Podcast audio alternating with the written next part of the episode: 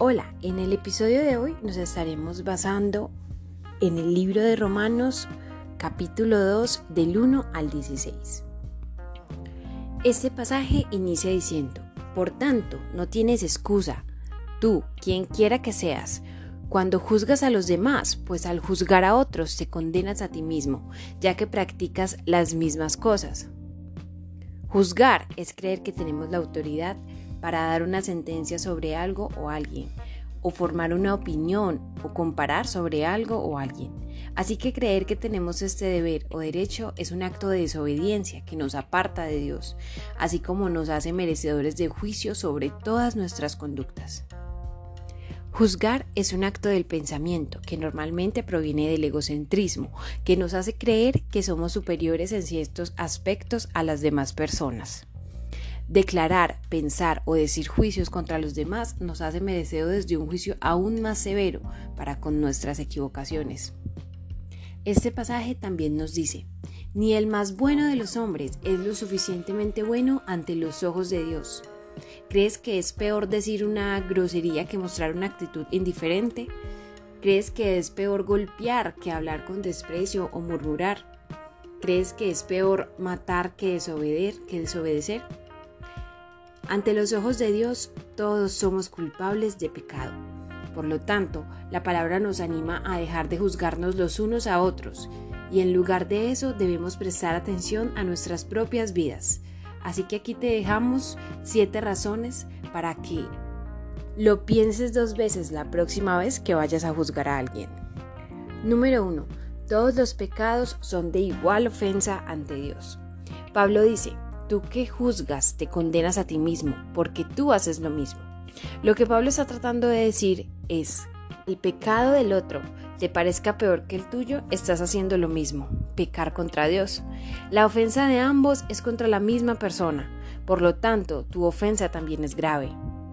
Número 2. Dios no juzga con tu verdad. Él juzga según su verdad. Dios es la verdad absoluta. No habrá argumento alguno por el cual puedas decir algo a favor tuyo. Número 3. Cada uno es responsable de su propio pecado. Cuando estés frente al juicio de Dios, el tema de conversación no será los pecados de los demás, será tu vida.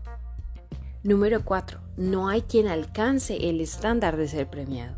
Dios afirma que pagará a cada uno según sus obras, pero cuando dice que premiará a los que, perseverando en hacer el bien, buscan gloria y honra, lo dice porque sabe que no hay ninguno que cumpla con todas las características, por lo tanto, nadie se podrá justificar. Número 5. Dios no tiene favoritos. Seas judío o gentil, seas un líder de una iglesia o seas simplemente un asistente, seas el hijo del pastor o sea quien seas. No importa la cultura, el linaje o la clase social. Dios no hace acepción de personas. Tratará a todos de la misma manera. Número 6. Si no conociste la ley escrita de Dios, tampoco es excusa. Dios ha dotado a todos los hombres con una conciencia para saber lo bueno y lo malo.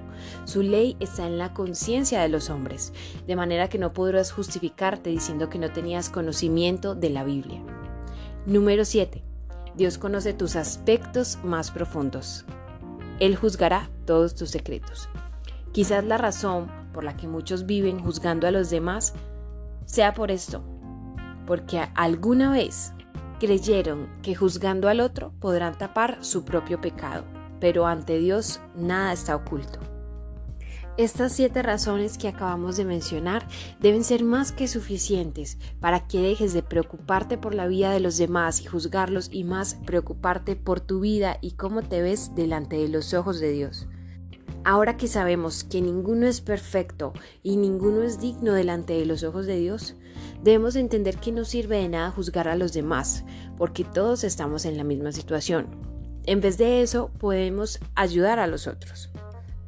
Ahora queremos regalarte estos cuatro tips que te ayudarán para poner en práctica lo que aprendimos hoy. 1. Al mirar la ofensa o el pecado del otro, ora en tu interior, examinándote a ti mismo y no juzgando a los demás. Número 2. Pide perdón a Dios si has tenido un espíritu juzgador hacia los demás. Número 3.